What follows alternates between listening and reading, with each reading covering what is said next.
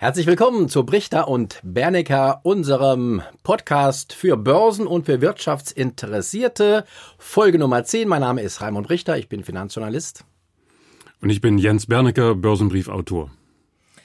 Gemeinsam mit Jens haben wir in den letzten Folgen schon des Öfteren über die Zinsen gesprochen. Das ist ein wichtiges Thema. Wir sind der Ansicht und können das auch begründen, dass die Zinsen langfristig sehr, sehr niedrig bleiben werden. Und jetzt, Jens, kommt ja die Bestätigung des amerikanischen Notenbankchefs, der ja erst kürzlich wieder gesagt hat, er denkt daran sogar, die Leitzinsen, die er im letzten Jahr angehoben hat, schon wieder zu senken. Wie kommt das eigentlich? Naja, die Ursache ist ganz klar. Paul hat ganz klar gesagt, er beobachtet den Handelskonflikt zwischen den Chinesen und den Amerikanern sehr genau. Und er beobachtet auch, wie sich das Ganze auf die Volkswirtschaft abfärbt. Und wir merken ja, es gibt Bremsspuren.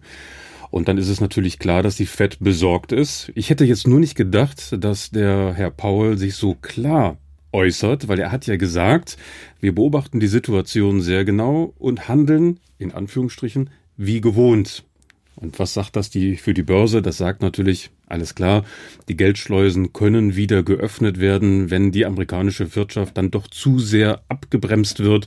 Und das freut dann natürlich die Börse. Und dann gibt's billiges Geld und dann gehen die Kurse wieder durch die Decke und alles fängt wieder von vorne an. Aber sind wir doch mal ehrlich, eigentlich ist es doch egal, mit was er das begründet, ob jetzt mit dem Handelskonflikt oder sonst was. Wir wissen doch, dass allein aufgrund der Gegebenheiten im Finanzbereich die Zinsen gar nicht kräftig steigen können. Also die Begründungen, die er danach liefert, sind doch eigentlich wurscht, oder? Ja, das ist schon richtig. Das ist ein bisschen, sag ich mal, ein, ein Satz, der nicht sehr viel aussagt, weil das Entscheidende sind ja letztendlich auch die Inflationszahlen und äh, selbst in Amerika, wo die Volkswirtschaft ja doch in den letzten ein, zwei Jahren ganz gut sich entwickelt hat, sind die Inflationsraten immer noch niedrig.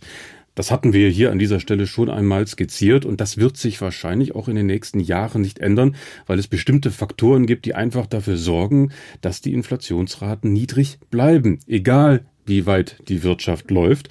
Und solange die Inflationsraten nicht in den Zielkorridoren der Zentralbanken liegen, gibt es auch keinen Grund, die Zinsen anzuheben. Also ich denke, wir reden hier von einer Entwicklung, ich glaube, das hatten wir vor ein oder zwei Sendungen schon mal gesagt, vielleicht erleben wir beide das gar nicht mehr, bis wir einen wirklich neuen Zinstrend nach oben erleben werden. Jetzt gibt es ja eine ganz interessante Entwicklung, auch gerade was die ähm, Zinsraten anbelangt, im Verhältnis zum Goldpreis. Der Goldpreis, äh, wir sind ja, oder viele unserer Zuhörer sind sicherlich auch Goldfans, die immer wieder mal sagen, der Goldpreis muss steigen, muss steigen, muss steigen, deswegen setzen wir auf Gold. Man muss ja sagen, der Goldpreis wird zum Beispiel auch von den Zinsen bestimmt, denn Gold selbst wirft keine Zinsen ab. Das heißt, je niedriger die Zinsen sind, desto geringer sind die Opportunitätskosten, wie es so im Fachjargon heißt, also die Kosten, um Gold zu halten, weil Gold auch keine Zinsen abwirft, desto eher kann man also in Gold gehen. Aber auch die Inflationsrate spielt eine Rolle. Da heißt es wiederum, je höher die Inflation ist, desto besser ist Gold weil ähm, es so eine Art äh, Kompensation gegen Preissteigerung ist. So, Inflationsschutz. Jetzt haben wir aber jetzt zwei Komponenten. Du sagst, die Zinsen bleiben niedrig, sage ich auch. Du sagst aber auch, die Inflationsraten bleiben niedrig, meine ich auch das würde sich für den Goldpreis ja eigentlich eher ausgleichen.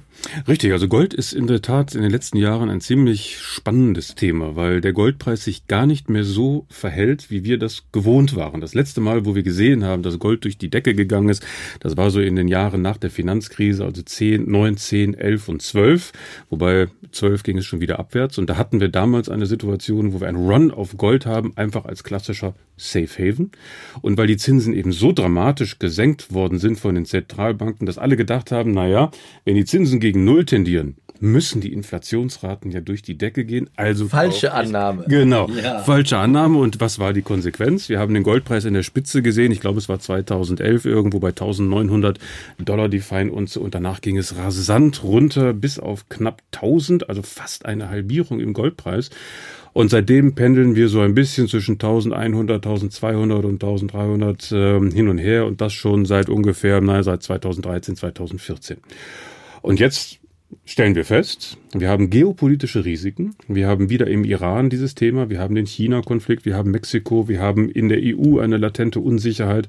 Und jetzt seit ein paar Tagen steigt der Goldpreis wieder. Und jetzt wird's spannend, weil du bist ja auch nur lange genug an der Börse, wenn bestimmte Kursmarken des Preises überschritten werden, dann stürzen sich wieder alle auf Gold und dann werden wir wahrscheinlich die nächste Hosse bekommen. Das sind aber dann die Chartanhänger. Gar keine ja. richtigen Gründe gibt. Das sind die Chartanhänger. Genau. Also Gold, Goldmarkt ist ja auch eine Art Finanzmarkt, wo man auch auf Charts guckt und da geht man rein und raus, hm. je nachdem, was die Charts hergeben. Hat dann also mit den fundamentalen Begründungen überhaupt nichts zu tun.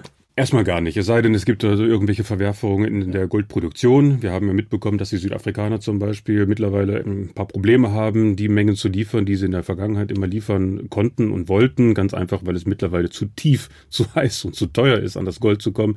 Die Chinesen sind mittlerweile ähm, die größten Goldproduzenten und das, meine ich, könnte hier auch ein Thema werden, denn die Chinesen fangen ja jetzt an, ein bisschen anders sich auszudrücken, wenn es darum geht, ihre ihre Rohstoffe und ihre Know-how und äh, zur Verfügung zu stellen beziehungsweise zu exportieren. Und ja, möglicherweise. Weil die Chinesen behalten ihr Gold selbst? Denkbar.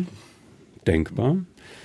Nur weil es das in der Vergangenheit noch nicht gegeben hat, heißt es ja nicht, dass es das nicht passieren kann. Was nützt den Chinesen, das Gold aus Erde zu holen und bei sich irgendwo zu bunkern?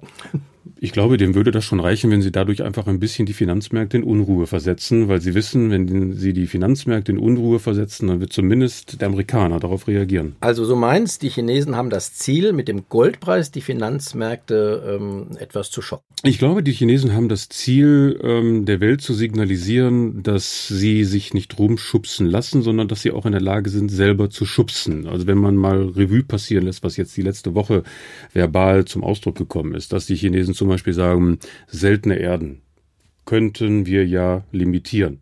Die ja gar nicht so selten sind. Diese die Erden, gar nicht die so selten sind. Das ist richtig. Nur die Förderung, die ist sehr, sehr, ja auch umweltbelastend und deswegen äh, verlagert man die auf Länder, die, wo die Umweltstandards nicht so hoch genau. sind. Und das ist zum Beispiel China. Genau, richtig. Und das ist leider jetzt ein, ein ziemlich heißes Thema, weil die amerikanische Hightech-Industrie und auch die ähm, pharmazeutische Industrie äh, bezieht ungefähr 80 bis 90 Prozent äh, der seltenen Erden, die sie für ihre Produkte äh, benötigen, äh, aus China.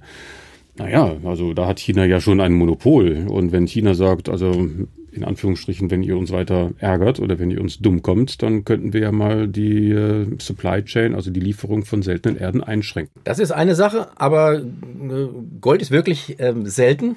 Im Gegensatz zu den seltenen Erden, relativ selten.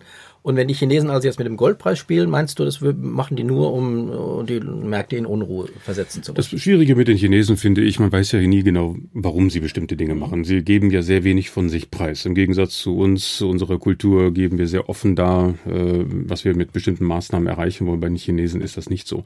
Deswegen sollten wir auf alles gewappnet sein. Letztendlich für den Anleger ist es ja nur interessant zu wissen, dass es diese Möglichkeit gibt. Und wenn es so ist, dann könnte man Gold dann dementsprechend auch wieder in das Depot einbauen. Ähm, ich meine ja, dass es äh, sich gar nicht lohnt, mit dem Goldpreis hin und her zu spekulieren, sondern eher, dass man Gold, ähm, ein gewisses, äh, einen gewissen Anteil am Portfolio sollte man in Gold halten, sagen wir bis zu 10 Prozent. Das ist so eine Art Ruhekissen, Beruhigung. Ne? Also wenn es mal hektisch wird an den Märkten, dann, dann hat man mit Gold meistens eine, einen Puffer, ne? der das ausgleicht ähm, tatsächlich als Krisenwährung, Inflationsschutz, was auch immer. Aber jetzt zu spekulieren, ob der Preis von 1300 auf 1500 geht und dann wieder, wieder fällt, halte ich für zu kompliziert. Ja, das sehe ich auch so. Also ich äh, denke, es ist unsinnig zu spekulieren. Aber wenn es gewisse Strömungen gibt, wenn also Liquidität, also Geld aus den Aktienmärkten oder anderen Bereichen abgezogen wird, dann muss es ja irgendwo hin. Und das hatten wir auch in dieser Sendung schon mal. Da gibt es die Möglichkeit in Immobilien, da gibt es die Möglichkeit in anderen Assetklassen und Gold ist letztendlich eine Assetklasse und dann wird mit Sicherheit auch ein Teil dieses Geldes eben in Gold fließen. Und wenn man dann schon 10 Prozent seines Depots, sage ich jetzt mal, in Gold investiert hat, entweder über einen ETF oder vielleicht auch physikalisch derjenige, der sich das leisten kann, dann schläft man einfach ein bisschen besser. Und ich glaube, das ist immer der große Vorteil von Gold gewesen, man schläft ein bisschen ruhiger, wenn man genau. weiß, dass man so einen Barren im äh, Tresor hat. Und diejenigen, äh, die in Ländern wohnen mit hoher Inflationsrate, Venezuela zum Beispiel, mhm. die wissen äh, doch den Wert des Goldes durchaus zu schätzen. Absolut, absolut. Also insofern, ich finde das schon ein spannendes Thema. Ich war früher in der Tat immer ein bisschen verhaltener bei Gold, weil ich gesagt habe, das ist reine Psychologie. Und mehr nicht. Äh, ich sehe das heute ein bisschen anders, ganz einfach, weil der Informationsfluss um Gold zugenommen hat und jetzt eben auch große Player dabei sind. Und ich denke, man spielt eben auch gerne mit Gold oder mit dem Goldthema und das muss man einfach wissen als Anleger. Es ist eben nicht so berechenbar äh, zu kalkulieren wie zum Beispiel den Trend einer Aktie, wo man ja ein Unternehmen hat, das Umsätze erwirtschaftet und Gewinne erwirtschaftet und so weiter und so fort. Das ist also äh, zu berechnen, aber bei Gold ist nicht viel. Wobei ich schon finde, dass es reine Psychologie ist. Irgendein intelligenter Mensch hat mal gesagt, was macht das eigentlich für einen Sinn, ähm, tief zu graben, Gold ähm, zu schürfen, das in Barren zu gießen und dann wieder tief in irgendwelchen Tresoren und Bunkern zu versenken. Das macht eigentlich keinen Sinn. Nein, es ist absolut Also rein äh, psychologisch, was ähm, wir als Menschen dem Gold einen Wert in unseren Gehirnen beimessen. Das ist es. Ne? Genau, so ist es schon seit Tausenden ja. von Jahren und ich glaube, da wird sich auch in den nächsten tausend Jahren nichts ändern. So, und ähm, zur Sicherheit, 10% sollte man im Depot haben. Genau, richtig. Glaube ich auch. Ähm, manche sagen, Gold wirft keine, Zin wirft keine Zinsen ab, äh, keine Renditen. Deswegen ist Gold eigentlich tot totes Kapital. Es ist letztendlich auch eigentlich nur ein Metall. Punkt. Mhm. Ja, man kann es bestenfalls in der Hightech-Branche vielleicht noch irgendwo verwerten für irgendwelche Legierungen und, und ähnliches. Vielleicht spielt es auch in modernen Trends wie E-Mobility eine Rolle, aber die Mengen sind dafür so gering, dass sie den Preis. Schmuck. Ja, Schmuck ist natürlich etwas anderes, aber da denke ich, sind wir auch wieder bei der Psychologie. Wenn die Frau und Freundin glücklich ist, schlafen wir auch besser. Also insofern hm, ist das eigentlich die gleiche Kategorie.